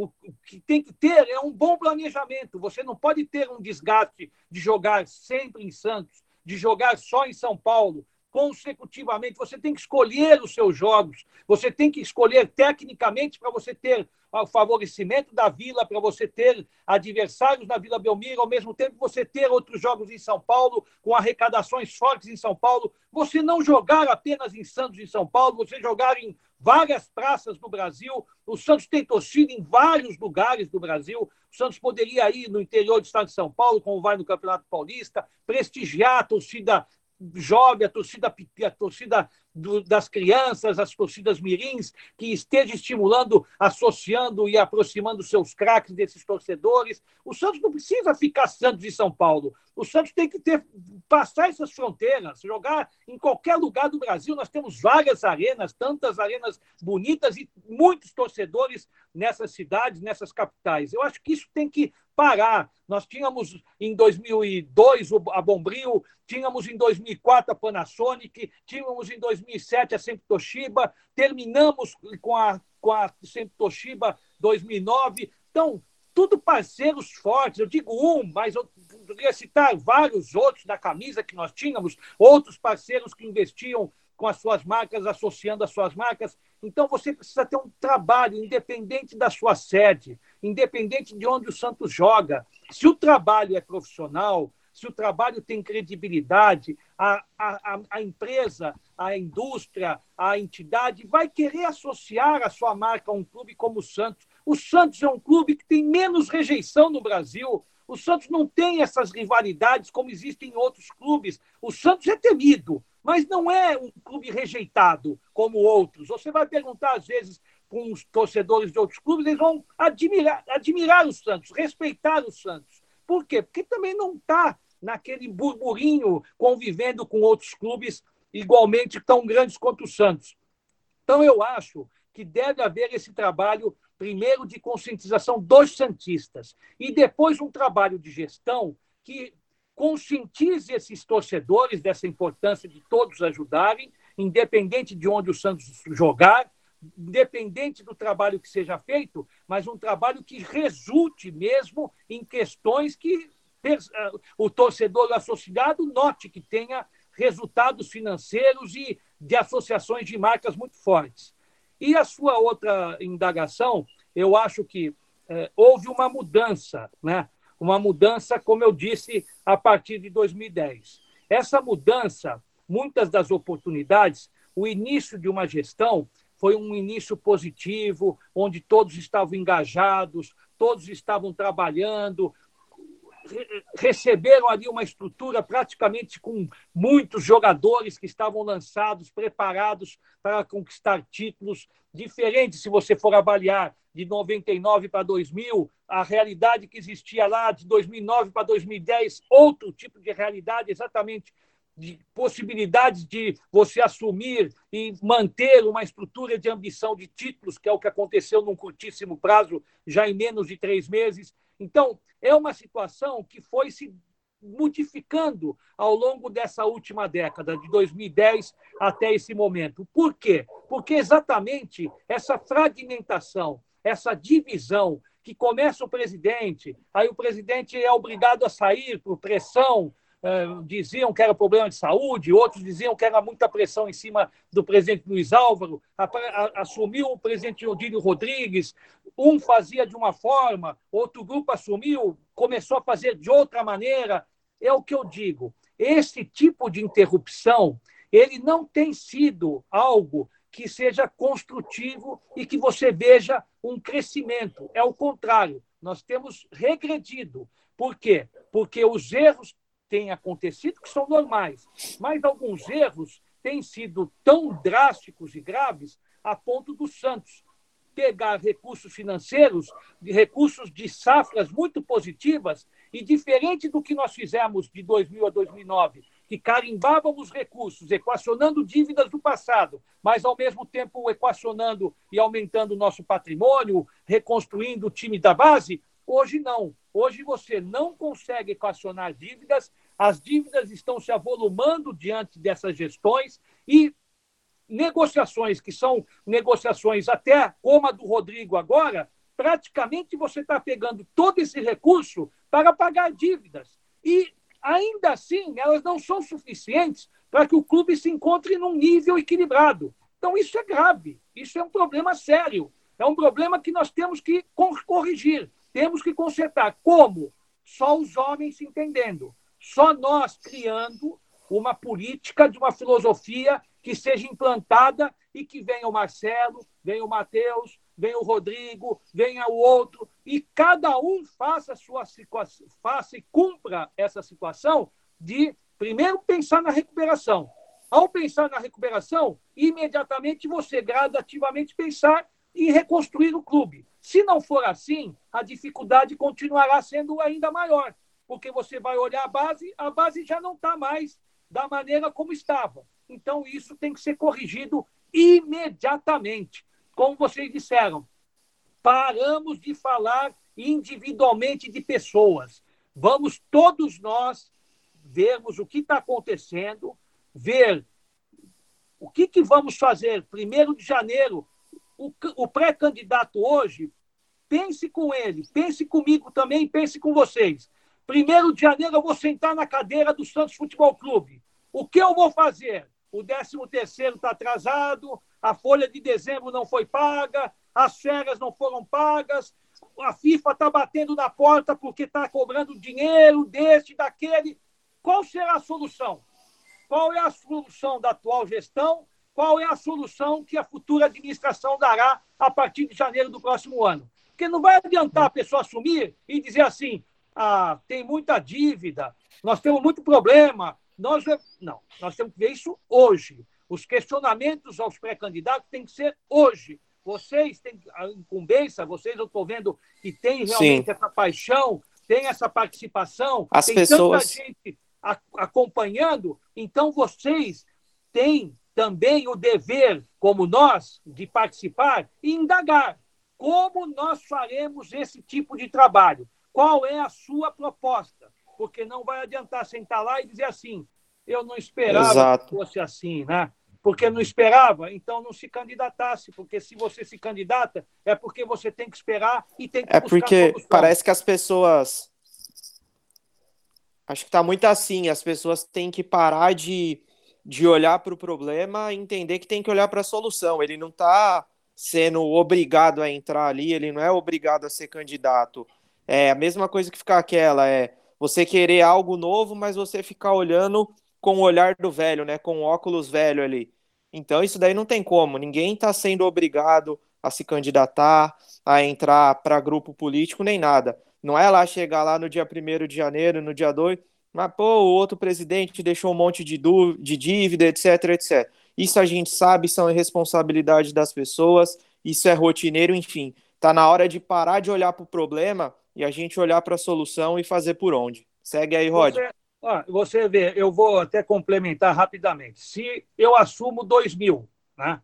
qual era a proposta que me levou, que fez com que o quadro associativo dissesse o Marcelo acho que merece essa chance aí, vamos colocar o Marcelo como presidente a partir de janeiro de 2000. Qual foi a minha proposta a partir daquele momento? Que eu fui, além de contar com uma equipe forte, uma equipe muito boa, de diretores, de profissionais, além de tudo isso, que as pessoas devem ter notado que era um grupo bom, qual era a minha proposta? A minha proposta era fazer com que a gente montasse times fortes, competitivos para disputar títulos. Essa era a minha proposta. Então, cheguei em janeiro, nem em janeiro, dezembro, na, no, no, no, Natal, Ano Novo, começamos a fazer o quê? Contratações. Eu, eu não poderia sentar na cadeira e falar assim: ah, mas eu só tenho 14 jogadores no elenco, eu vou ter que aguardar vir uma receita, eu vou ter que segurar isso, aquilo. Não, porque o meu comprometimento com o quadro associativo era outro. Óbvio, se eu também, eu tenho que ser franco e sincero com vocês, se eu também fosse contabilizar todo o investimento que nós fizemos naquela oportunidade na montagem do elenco, se eu dissesse assim, contabiliza tudo aí, o Santos tem que me devolver tudo. Óbvio que nós não estaríamos no patamar que estamos hoje, porque aquilo foi algo diferente. Foi um tipo de um parceiro anônimo né, que nós tivemos para que o Santos montasse grandes equipes, fortes equipes. Por isso que o Santos alcançou um bom resultado, óbvio. Então, é o momento dos Santistas entenderem isso. Nós temos que concentrar pessoas e convidar pessoas que estejam imbuídas desse propósito. Vai chegar janeiro, a pessoa vai ter que falar assim: é, Lucas, Mateus, Túlio, tal. Vamos cotizar aqui, cada um dê aí alguma parcela de contribuição para que o Santos possa honrar os seus compromissos? Isso momentaneamente, porque vai ser inevitável se chegar a um, a um ponto como esse, porque a, a situação financeira é tão séria e grave a ponto das receitas estarem sendo diminuídas, a ponto dos parceiros não estarem eh, junto com o clube.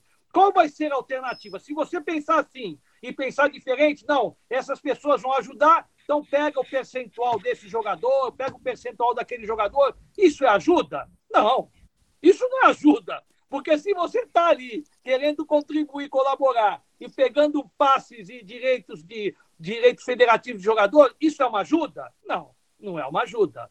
Então você tem que ter uma consciência de que, num dado momento, se tiver a necessidade, que tenha que ter essas pessoas para recorrer. Mas essas pessoas para recorrer, se você pensar bem hoje, mas é possível o Santos ter uma receita de 200, 300, 400 milhões Será que ainda vai ter um momento de você ter a necessidade de recorrer a pessoas? Não sei. Tomara que não. Porque isso é realmente você avalizar um processo de incompetência, né? Bom, um clube que tem a receita que ou, ou atinge televisão, venda de jogadores, tudo, e ainda tem que recorrer a alguns que tenham que contribuir, apoiar, ajudar, é realmente o fim da picada, né? Agora, tomara que isso não aconteça. O que tem que se acontecer mesmo é um trabalho sério, um projeto dos mais diversos setores imbuídos para recuperar o Santos. Não é na necessidade de você colocar dinheiro, é na necessidade de você ter capacidade, competência de colocar as pessoas certas lá na base. A pessoa que vai falar com o atleta, a família do sub-11. É um cara preparado para falar com o time do sub-11. Você não pode achar porque gosta de um treinador colocar lá como técnico do sub-11. Ele não vai fazer nada. Ele vai fazer um trabalho que não vai alcançar resultado algum. Então, tudo isso tem que ser minimamente pensado, porque o futebol, como as empresas, só alcançarão sucesso se você tiver bons profissionais lotados em cada uma dessas áreas. Aí sim, aí você vai começar uma administração pensando em alcançar um resultado positivo. Bacana. Ô, pessoal, eu antes da gente liberar o Marcelo, que também a gente já tá uma hora e tanto aí segurando ele, todo mundo tem que jantar e tem família, né, seu Matheus? Né, seu Marcelo? Opa. Né, seu Rodolfo? É, vocês têm mais alguma pergunta? Porque eu tenho, eu quero terminar com uma pergunta aí que eu sei que o pessoal quer saber, e eu sou do futebol, então eu vou fazer ela. Vocês têm mais alguma pergunta, Matheus? Cara, eu vou mandar uma do chat, o chat tá bem movimentado, graças a Deus aqui. O, o Wagner Dias ele pergunta por que, que as decisões na mesa do CD são tão demoradas. Marcelo, isso a gente ouviu uh, dos três conselheiros que tiveram conosco, né? Que a estrutura, muitas vezes é, ofertada para eles, dificulta o acompanhamento de requerimentos, uh, de emendas e tudo mais, eles têm dificuldade para fazer esse tipo de acompanhamento, é, que até mesmo estrutura física, né? Chegaram a falar de estrutura física, cadeira, ar-condicionado, esse tipo de coisa.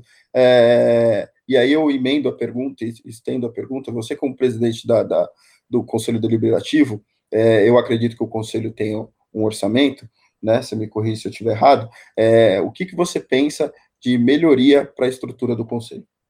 Eu acho que, em termos de requerimentos, em termos de propostas, de eh, projetos dos conselheiros, tudo que vinha à mesa nós despachamos, nada ficou parado ali. Mandamos para comitê de gestão, mandamos para as comissões permanentes, criamos comissões temporárias para decidirem assuntos prioritários do clube. Tudo que era possível dentro do próprio estatuto e dentro das condições, a mesa exercia e executava. Eu até concordo, eu até critico parte é, da própria situação em termos estatutários, que eu acho que poderia haver até uma situação mais é, rápida em termos de decisões. Mas você tem que compreender também, muitas vezes as comissões permanentes são pessoas que têm os, as suas atividades, né, trabalhos, apesar da dedicação, todos os prazos sendo é, relativamente cumpridos, é, sempre tem né, uma, uma certa dificuldade, porque ali você não tem profissionais, você tem conselheiros, você tem pessoas que estão ali é, colocando-se à disposição para trabalharem, no caso, no Conselho Deliberativo, trabalharem sem remuneração, lógico, né? Mas se vocês, eu vou até outro dia, se tiver essa oportunidade, logo que nós assumimos, nós pensamos na questão estrutural do clube, pedimos para um grupo de conselheiros irem ao Atlético Mineiro, foram lá conhecer as instalações do Atlético, são instalações muito interessantes, votações já diretas através da informatização, através de cédulas, não temos mais cédulas, não tem mais papel. Então, existe um telão, tudo, né? Fizemos os orçamentos, né? Tudo foi devidamente calculado e estamos esperando até agora, né? Vinha um recurso, vem uma situação, não, aguarda mais um pouco, que daqui a pouco vai vir uma boa venda de jogador, tal, tal, tal, e praticamente estamos encerrando o mandato e não conseguimos fazer né, uma reforma que merecia né, no, no, no salão do Conselho Deliberativo. Então, eu acho que se exigia mesmo um cuidado maior, mas o clube passa por uma série de dificuldades e a gente tem que compreender né, esse tipo de dificuldade, porque se tem algum tipo de verba e se ela tiver que ser carimbada, que vá né, para o futebol, vá para pagar salários, vá para fazer aí a diretriz que o comitê de gestão tenha que fazer.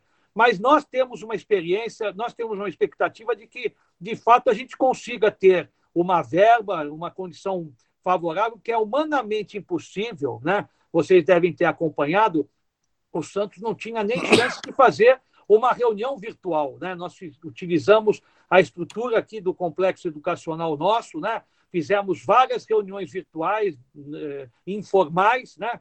tanto da mesa com as comissões, depois fizemos duas também com aproximadamente 125 conselheiros que participaram né, da primeira reunião, cerca de 100 na segunda, mas não são oficiais, né? então são informais. Creio que agora, na primeira reunião virtual oficial que a gente faça, eu tenho certeza, convicção de que a gente vai ter um número bem expressivo de conselheiros, mesmo numa reunião que será a primeira, né, no caso histórica, de forma oficial. Eu acho que o Santos tem que evoluir, tem que destinar uma verba maior ao conselho, tanto na recuperação da sua estrutura, mas principalmente na informatização do clube de um modo geral, para aí sim a gente ter a possibilidade da prática do voto à distância e outras situações que permitam que realmente o Santos entre numa era moderna, porque o Santos, infelizmente, não está na era moderna que se exige de um clube da grandeza como o Santos. Bom, eu vou terminar agora com o Marcelo, mas eu quero fazer duas perguntas em uma, se vocês me permitem, tá? E é falando de futebol um pouquinho, que é o que eu gosto. Marcelo, como que foi aquele boné que você deu no São Paulo em 2006 para 2007 com o Zé Roberto, cara? Porque aquilo ali, meu irmão, a Globo anunciou ele no São Paulo, o jornal anunciou, o cara foi na TV, é, agora vai, é o São Paulo. E aí, onde é que ele foi? Ele foi pro Santos, cara, e jogou demais. Como é que foi esse boneco? Todo mundo quer saber como é que foi, cara. O, o empresário do Zé Roberto era o Juan Figuer. Vocês lembram, né? O Juan sim. era o empresário, sim, sim. Era o empresário do, do, do jogador. E nós fomos ao escritório do Juan Figuer em São Paulo para acertar alguns jogos amistosos no exterior. Nós estávamos com vistas a acertar jogos, dois jogos no exterior, se eu não me engano, era na Espanha, uma coisa assim, e quando saímos na antessala, estava o Zé Roberto parado ali. E eu passei, olhei, falei, o Norberto está comigo, o vice-presidente, falou, eu falei, não é o Zé Roberto, o jogador? É, eu acho que é. Aí ele se levantou, ele muito educado, né? E, ô presidente, como vai o senhor? Tudo bem? Ah, tudo bem. Aí eu falei, ah, você está aqui, né? Ah, eu vim conversar com meu empresário aí, com vistas aí ao futuro. Falei, é o futuro? O que você vai fazer no futuro? Ah, não estou pensando, eu estou aqui, vou acertar o meu tratamento, eu preciso fazer um processo de recuperação, que eu tenho uma contusão por, com problemas que vim da Copa do Mundo, né? Aí eu falei assim, contusão? Mas aonde você vai fazer o tratamento? Eu vou fazer o tratamento no São Paulo. Ele, no São Paulo? Não, Zé Roberto, imagine, nós temos o CEPRAF lá em Santos, você não conhece o CEPRAF? Ele falou, ah, já ouvi falar, presidente, de alguns jogadores que foram, fizeram o tratamento, né? Falei, lógico, vamos, faça o tratamento lá em Santos, não vai fazer aqui em São Paulo, não. Faça em Santos, você vai ver a cidade, você vai ter ali um, um conhecimento maior hoje dos investimentos que nós fizemos no nosso treinamento, tal, tal, tal. Aí o que, que eu fiz? Entrei, né? Já tinha aí, já estava saindo para ir para o carro. Falei, vamos entrar, vamos aqui conversar com o Juan. E aí entrei com o jogador na sala do Juan, né? Aí falei, Juan, tudo bem? Olha, antes de ir embora, eu estou acertando aqui com o Zé Roberto, a partir de amanhã ele vai lá no CEPRAF para fazer o, tre o, treina o tratamento dele. Aí o Figa falou, não, não, não, Marcelo, não, não, com aquele jeito, não, não, não. Eu, ele vai fazer o tratamento no São Paulo. Quer dizer, ele já tinha acertado o contrato do jogador com o São Paulo, né? Aí eu falei, não, não, não, Figueiredo, não, não. Ele vai fazer no Santos, que eu já conversei com ele. Zé Roberto, fala o que você acabou de dizer lá para mim, que você quer conhecer o Santos. Aí ele olhou assim para mim e falou assim, não, eu vou conversar com o seu Juan. Eu falei, não, não, você vai fazer o seu tratamento lá no CEPRAF. Juan, eu vou sair muito desapontado, decepcionado, se um jogador como o Zé Roberto não for lá fazer e conhecer o CEPRAF. Vocês pelo menos vão lá e conheçam. Se não quiserem ficar, se o jogador não quiser ficar, é um direito dele. Mas vai lá e conhece o CEPRAF. Aí o Zé Roberto falou: tá bom, seu Juan, é, o presidente está sendo tão gentil, tal. Eu vou amanhã lá no CEPRAF. Ah, veio para o CEPRAF, não voltou nunca mais. Veio para o CEPRAF, meteu uma camisa no homem, daqui ele não sai mais. Vai ficar assim no contrato aí, você é jogador do, do Santos. E que belo jogador, não? É uma coisa. É... Jogador dos Sim. seus quase 40 anos, né? Perfeito, que, que jogador, foi a revelação, levou o Santos quase a uma decisão de novo em 2007 da, da, da Libertadores, né? Por pouco, mas muito pouco aquele jogo. É, eu tava lá, tava lá. Passamos aquele jogo e, e íamos definir, jogar de novo aquela final com o Boca. A gente não ia perder duas vezes com o Boca nunca, tinha certeza daquilo, né? Mas quis o destino que a gente não fosse. Mas ele foi o, o melhor jogador do Santos do Campeonato Brasileiro de 2007. Aquele campeonato, o Santos foi vice-campeão do Brasil de novo, né? Ele fez uma. Mas teve uma participação com aquela camisa 10, né? Nossa, Nossa brilhante. Demais. Essa Jogava sua lembrança demais. Demais, demais. É, esse jogou demais no Santos, demais mesmo. Presidente, é 2002 ou 2004, Leão ou Luxemburgo? Só para terminar, uma facinho para você. Ah, mas olha, é, são momentos distintos, né? Um foi ah, o divisor de águas, né? O, o trabalho que o Leão fez é um trabalho digno, merecedor de um técnico capaz, competente, né? Ele vinha também humilhado, né? Ele vinha de uma situação crítica, né? Foi mandado embora da seleção por telefone. Ele ele estava mesmo triste, triste. Ele ele estava sem ambição nenhuma. Ele estava desiludido, desapontado. Ele estava, ele era jovem, mas estava quando eu fui conversar com ele numa churrascaria em São Paulo, lá no perto dali da, da do aeroporto, né? Aquela Poxa, até esqueci da churrascaria ali.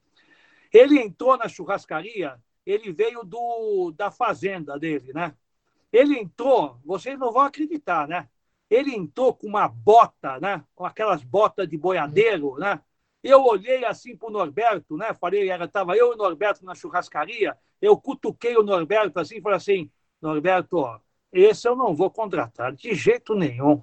Tá louco, pô. Olha o estilo do cara, o cara está entrando numa churrascaria. Mas, Marcelo, você pediu, o homem, ele disse que estava chegando de viagem, queria em casa se trocar, você falou para ele vir direto para a churrascaria, a culpa é sua. Ele queria em casa se trocar, você falou que não tinha tempo. O homem veio do aeroporto direto para a churrascaria. Ele entrou com uma botona, aquelas botas largas, enormes. Eu falei assim: não, não é possível que esse cara seja treinador. Pô. Ele está muito mais para fazendeiro do que para treinador de futebol. Né? Parecia Mas... o Woody do Toy Story. Porra, demais. Ali foi um negócio. Aí, aí nós criamos ali um vínculo, né? Ali foi incrível. Falei, Leão, você vai trabalhar com os garotos. Ah, presidente, justo agora, né? Justo comigo, eu estou precisando de pelo menos uns quatro, cinco jogadores aí. Pô. O Santos está desclassificado de uma competição, não saiu nem do Rio São Paulo, vou entrar num brasileiro com. Então, treina, treina e depois nós conversamos lá na frente. Você não vai precisar de jogador. Treine esse time, depois nós vamos conversar.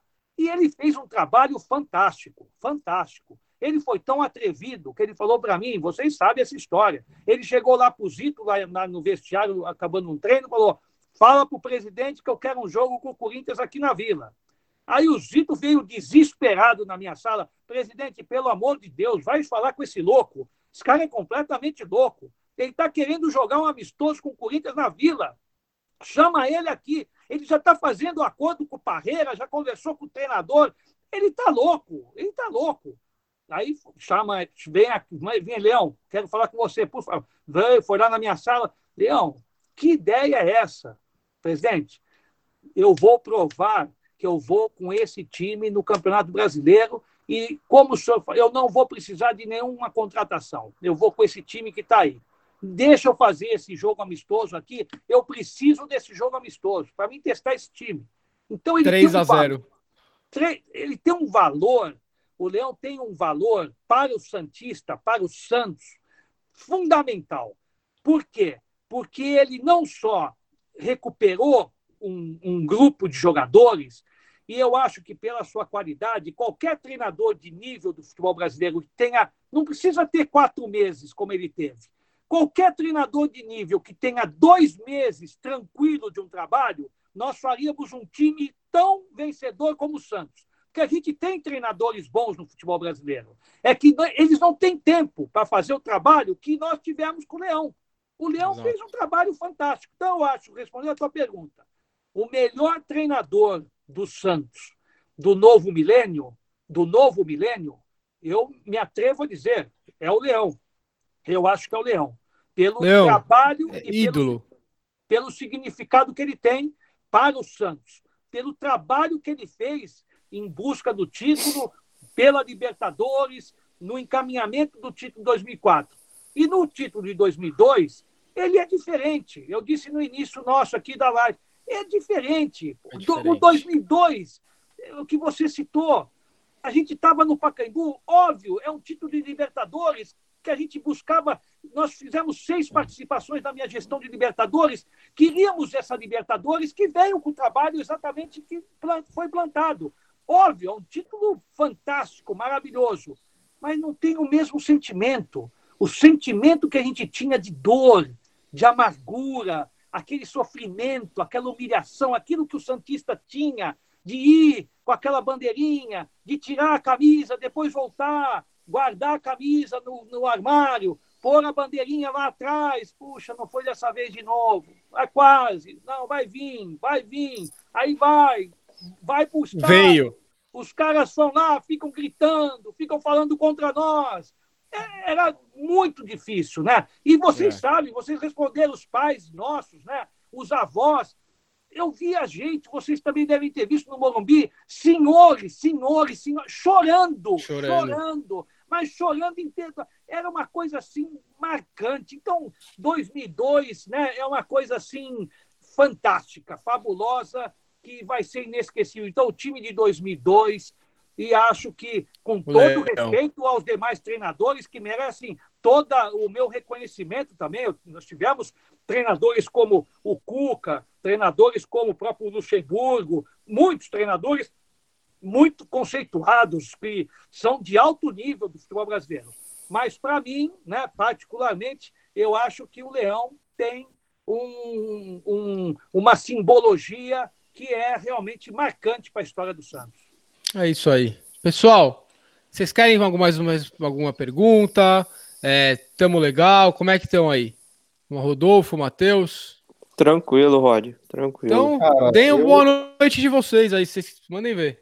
Eu vou dar o meu boa noite aqui já, agradecer a presença do Marcelo, a todos os ouvintes aqui. Muito obrigado, pessoal, por todas as perguntas. A gente é, acabou fazendo não algumas, mas parte das perguntas que a gente fez já estão no escopo do que vocês mandaram aqui também. É, mas não posso ir embora, Marcelo, sem te fazer essa pergunta. É, você é, vem como candidato, sim ou não, está todo mundo perguntando aqui. Você já deve estar cansadíssimo de responder. E para justificar a sua resposta, seja ela qual for, é, o que, que acontece? É, a gente entrevistou terça-feira Alexandre Soares, conselheiro do Santos Futebol Clube, com certeza você deve conhecer. É, ele se referiu a você da seguinte maneira: Marcelo Teixeira é o maior presidente do Santos é, que eu vi te deu nota 8 como presidente. Entretanto, te deu nota 2,5 como presidente do Conselho Deliberativo. É, justificando que você não, não, não distribuiu responsabilidades e tudo mais. É, então, dê a sua nota, Marcelo, como presidente do Santos, e se você é candidato, sim ou não. Olha, Matheus, eu vou falar uma coisa para você. Quando eu me candidatei no Conselho, é, era um desafio muito grande para mim, muito forte, porque eu não sou um homem de legislativo, né? Eu sou um homem de executar. Eu não sou um homem de ficar assim nessa de representar, né? De, de é um orgulho, óbvio, né? E é importante, óbvio, óbvio, eu acredito que nesse período que nós estamos na mesa, a participação que nós tivemos, né? As críticas eu, eu reconheço, eu respeito, né? Não concordo parte delas, mas respeito cada uma delas, mas eu, propriamente, eu também é, é, me penitencio nesse sentido, porque ficar ali na mesa, né, vendo, observando tudo aquilo, entra requerimento, vem requerimento, não vem resposta, manda o requerimento de novo, não vem resposta de novo, como vou fazer para ter algum tipo de resposta? Aí o comitê de gestão manda depois uma resposta, uma resposta que é certo ponto incompleta.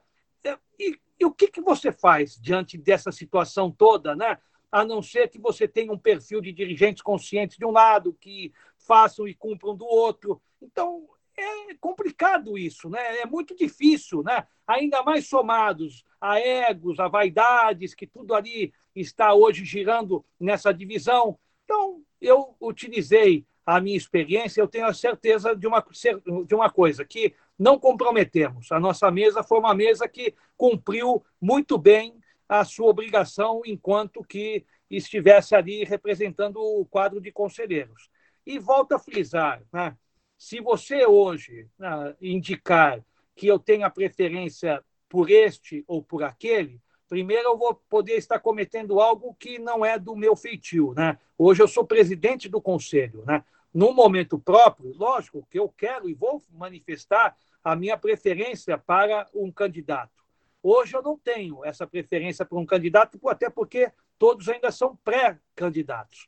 Mas eu acho que, mais do que o candidato, a minha expectativa pessoal é de que, através do esforço que eu possa fazer junto com outros santistas, a gente forme um grupo, né? que este grupo esteja imbuído e de que, seja quem for o presidente, ele entenda que ele vai ter que ter o compromisso com este grupo. Ele não vai tomar atitudes e decisões isoladas. As atitudes e decisões serão conjuntas, baseados neste tipo de trabalho, que eu acho que aí sim nós vamos sair desses processos que nós temos tido nesses últimos tempos, onde se pensa no nome, pensa na figura, pensa na imagem daquela pessoa e não se pensa nem no Santos e nem naquilo que seja possível fazer no dia a dia do Santos. Então, eu vou estar cometendo um erro na qual eu não quero fazer para a administração seguinte, que é você decidir por um nome, por dois nomes. Você tem que decidir por um grupo e esse grupo vai ter a responsabilidade de cumprir junto ao quadro associativo. Essa é a minha expectativa, essa é a minha expectativa. A minha esperança é essa, de ver um, um maior número de pessoas reunidas com um único propósito, sem nenhum tipo de vaidade, a não ser pensando no Santos. Esse é o meu propósito. Mas, Marcelo, é... vem ou não? Não, eu, eu não tenho essa pretensão. Não? Não tenho, não tenho essa pretensão de ser candidato a presidente do Santos, porque eu já alcancei tudo que, graças a Deus, eu queria no aspecto patrimonial, em títulos. Eu acho que hoje a minha maior responsabilidade é poder colaborar de alguma forma para unir essas pessoas, né? Se essas pessoas entenderem assim, ótimo. Eu acho que quem vai ganhar é o clube. Se não entenderem assim, aí ficaremos nós aguardando o que o quadro associativo decidir e tomara que seja a melhor decisão para a continuidade dos trabalhos do clube. Excelente, cara, porque acima de tudo e no final de tudo isso é o que todo mundo quer ver o Santos campeão, o Santos forte, o Santos bem. É, eu tô longe há tanto tempo já e não vejo a hora de poder ir para o estádio de novo, sentir aquilo, ver o Santos entrar em campo, é, é uma emoção única. Então, é isso que tem que tocar todos nós e seguir. Tem que ser nossa, nosso norte. É um Santos maravilhoso, um Santos bom, um Santos gigante e um Santos do mundo, Marcelo. É isso aí. Muito bem. Mar Marcelo, muito obrigado. É, mais uma vez, eu quero te agradecer é, em nome dos nossos ouvintes, da galera que, que segue a gente. É um novo momento aqui para o canal que a gente começou com vídeo agora. E é muito bacana ter tido você aqui, bater esse papo, falar de futebol. Você também pode responder outras perguntas aí relacionadas à, à parte do conselho, uma coisa mais técnica. Espero que você volte outras vezes para que a gente possa continuar esse papo aí, falar mais sobre bastidores, sobre histórias, que é, acho que é isso que a gente vem aqui fazer toda semana, tá bom? Muito obrigado. Boa noite para você. Matheus, boa noite, cara. Rodolfo, Obrigado. boa noite. Mande boa noite de vocês aí para a galera que está escutando e vamos que vamos. É, agradecer ao Marcelo, né, pelo papo. Acredito que foi bastante construtivo. E a galera também que está participando no chat. Acho que a gente pede até desculpa, né? Como o Rod disse, é uma questão nova para a gente. A gente está começando agora com essa questão de vídeo. É, às vezes é difícil conseguir acompanhar tudo, né? A gente está tá pegando a manha da situação. Então a gente agradece de verdade mesmo a compreensão, a colaboração de vocês. É, se inscrevam no canal, deixem o like. Hoje a live bateu aí quase 60 acessos momentâneos, isso é muito bom para a gente. Isso daqui realmente é de Santista para Santista, é, não tem lado político, não tem nada, é instituição, pessoas que passaram, que estão, é, que representam muito aos Santos, isso é para vocês, então eu agradeço de verdade. Uma boa noite ao Marcelo, Rod, Matheus, Edu, Tulhão. A gente está junto, vamos que vamos, e cada vez isso vai ser melhor e mais elaborado. E isso é para vocês, é de Santista para Santista, é de coração. Tamo junto, galera. Obrigado. Valeu, Rodolfo. Matheus, seu tchau aí, cara. Tamo junto, rapaziada. Semana que vem tem mais. Foi uma semana cheia. A gente encerra aqui agora o assunto do conselho, com a presença do Marcelo. Muito grato, viu, Marcelo? Acho que a gente conseguiu elucidar muitas questões. É, como o Rod falou, é, para nós aqui é uma honra, porque você foi o presidente que deu o nosso primeiro título e conversar contigo foi um, foi um prazer. Essa, essas histórias foram muito bacanas. Bom, e vocês que estão nos ouvindo aí, forte abraço, muito obrigado por tudo. Semana que vem tem um conteúdo muito legal para vocês, ainda é surpresa, mas em breve a gente divulga aí nas redes sociais. Honrados, IZP Acessórios, muito obrigado por estar conosco. Um abraço, é nós. Valeu, rapaziada. Obrigado, Marcelo. Obrigado, Valeu, Rodolfo, Matheus. Obrigado, obrigado, Túlio, Luísa, Edu, todo mundo. Obrigado, rapaziada aí. Abraço para todo mundo. E vamos Santos, cara. Vamos junto, vamos Santos.